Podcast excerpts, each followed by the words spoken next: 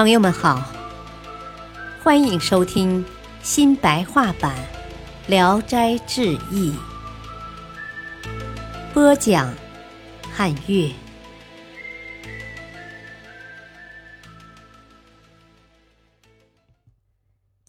卷一，陆判之二。朱尔旦的妻子醒来。觉得脖子有些发麻，脸上也有皴皱的感觉，用手一搓，搓下来一些干巴血片。他很惊讶，就招呼使女打水洗脸。使女看他脸上被血污涂得乱七八糟，非常吃惊。洗脸时，一盆子水都被染红了。洗完抬头一看，面目完全不同，更是惊讶极了。夫人拿起镜子一照，猛然一惊，自己也不明白这是怎么一回事。朱尔旦进来告诉了他，接着反复端详，只见他细长的眉毛伸向鬓角，笑眯眯的酒窝承托着颧骨，真是画上的美人儿。解开领子一看，脖子上有一圈红线，上边和下边的皮肤颜色截然不同。在这以前，吴玉石有个长得很漂亮的姑娘，没出嫁就死了两个未婚夫，所以十九岁还没结婚。元宵节，他去游览十王殿，当时游人很杂，其中有个无赖偷着看见了，认为她很漂亮，就偷偷打听到她的住处，夜里爬墙进了院子，又挖洞进了姑娘的寝室。在床前杀死了一个丫鬟，要强奸姑娘。姑娘极力抗拒，大声喊叫。贼子一怒之下，把她也杀了。吴夫人略微听到一些喧闹声，招呼使女去看看。使女看见了尸体，大吃一惊，全家都起来了，把尸体停在堂上，把脑袋搁在脖子旁边。满门哭哭啼啼，乱纷纷的折腾了一夜。天亮，掀开被子一看，尸身还躺在灵床上，脑袋却无影无踪了。拷打遍了所有的使女，说他们守灵不谨慎，以致葬进了狗肚子。御史到临阳府告状，知府发出拘票，沿线追捕，追了三个月，也没抓到杀人凶手。后来，朱尔旦给老婆换头的怪事慢慢传到了吴御史耳朵里。吴御史心里很疑惑，就打发一个老太太到朱尔旦家里探听情况。老太太来到朱尔旦家里，进屋看见夫人，很惊讶地跑回去告诉吴御史。御史看看女儿的尸体依然在那里，又惊又疑，自己无法判断。猜想是朱尔旦用邪术杀了女儿，就去盘问朱尔旦。朱说：“哦，我老婆在梦里换了脑袋，我实在不知道这是什么缘故。呃，说是我杀人，呃，实在是冤枉啊。”吴御史不相信，又去临阳府控告朱尔旦。知府把朱尔旦的家人抓去审问，供词和朱尔旦说的一样。知府也没有办法判决。朱尔旦回到家里，向陆判请求办法。陆判说：“哦，这个不难，哦，应该叫他女儿自己回去说明情况啊。”这天晚上，吴御史梦见女儿告诉他说：“啊，女儿是被苏西的杨大年杀害的，和朱孝廉没有关系。”朱孝廉认为妻子的容貌不漂亮，陆判官拿女儿的脑袋给他换上了。这是女儿的身体已经死亡了，脑袋还活在世上，希望不要和他结仇。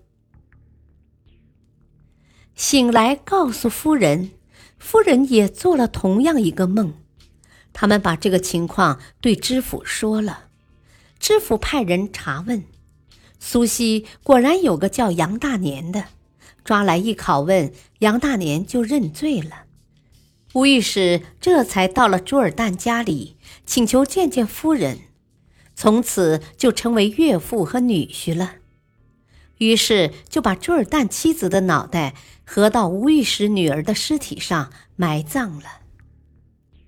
朱尔旦曾经三次进京参加会试，都因为犯了考场的规矩被取消了考试资格，因而灰心丧气，不再谋求做官。这样过了三十年，一天晚上，陆判告诉他说：“哦，你的寿命不长了。”询问死去的时间，说是五天。朱尔旦问他：“哦，你你能救我吗？”陆判说：“哦，寿命是由老天定下来的，一般人怎能偏爱更改呢？”而且在达官的人看来，生死都是一样的，何必认为活着是快乐，死了就是悲哀呢？朱尔旦认为陆判说的对，马上准备寿衣、寿被和棺材。待准备好了，穿上华丽的寿装，就停止了呼吸。第二天，夫人正扶着灵柩在痛哭。朱尔旦忽然从外面慢腾腾的走进来，夫人很害怕。朱尔旦说：“哦，我的确是鬼，但和活着的时候呃没有什么两样。忧虑你们孤儿寡母的，啊，心里很是留念呢。”夫人很悲痛的大哭起来，眼泪鼻涕一直流到胸脯上。朱尔旦恋恋的劝解她，安慰她。夫人说：“啊，古来还有魂的说法，你既然有灵，啊，为什么不复活呢？”朱尔旦说：“哦，天数不可违背呀。”夫人又问他：“啊，你在阴间做什么事情呢？”朱尔旦说：“啊，陆判推荐我做督察案务，啊，授给官爵。”啊，也没有什么苦累的。夫人还想说下去，朱尔旦说：“啊，陆判和我同来，安排酒菜吧。”说完就跑出去了。夫人依照他的意见备下酒菜，送进客厅。只听客厅里饮酒欢笑，高谈阔论，和生前一样。半夜偷着往里一看。只有空荡荡的客厅，鬼客已经消逝了。从这以后，三几天就回来一趟，还时常留下过宿，显出缠绵不解的情谊。家里的事情也顺便照管照管。儿子朱伟才五岁，朱尔旦回来就抱在怀里。儿子长到七八岁，就在灯下教他读书。儿子也很聪明，九岁的时候能写文章，十五岁就考中了秀才，竟然不知没有父亲。从此以后，朱尔旦来家的次数就逐渐减少了，个把月才回来一次而已。有一天晚上回来，对夫人说：“哦，今夜和你永别了。”夫人问他：“啊，上哪儿去？”他说：“哦，承受上帝的命令，叫我管理华山，啊，又要远去，因为事多路远，就不能回来了。”母子拉着他哭泣。他说：“哦，不要这样子，儿子已经成人了，家业还可以保证你们的生活，啊，哪有百岁不拆散的夫妻呢？”又看着儿子说。哦，你要好好做人，力求上进，啊，不要堕落父亲的家声。哦，十年以后再跟你见一面。说完，径自出了大门，从此就绝迹了。后来，朱伟二十五岁考中了进士，被任命为行人官，奉命前去祭祀西岳华山。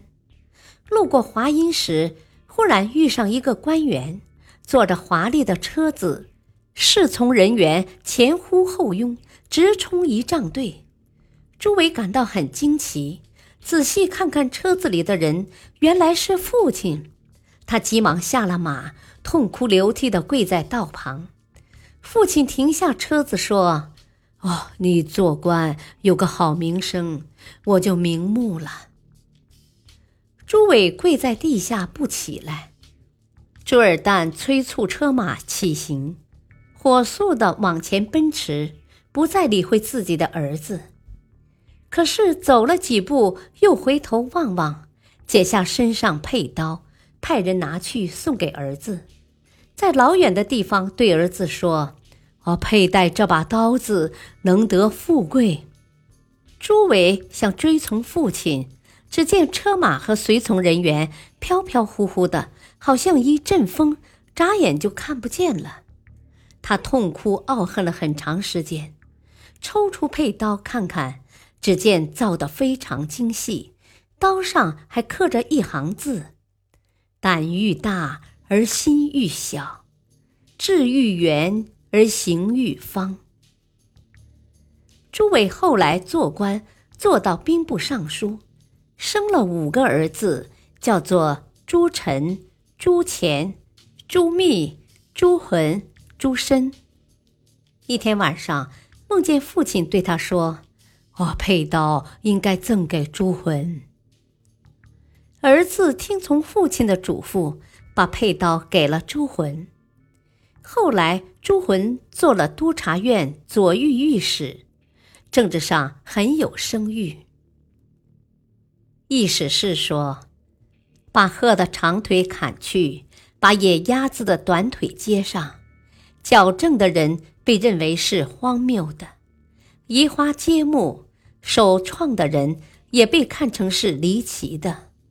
何况开膛换心，抹脖子换头呢？陆判这位神仙可以说是丑在外表，美在骨子里了。明末到现在，年代不远。羚羊的陆判还存在吗？还有灵验吗？给他执鞭驾车，也是我所羡慕的。感谢收听，下期播讲英宁。敬请收听，再会。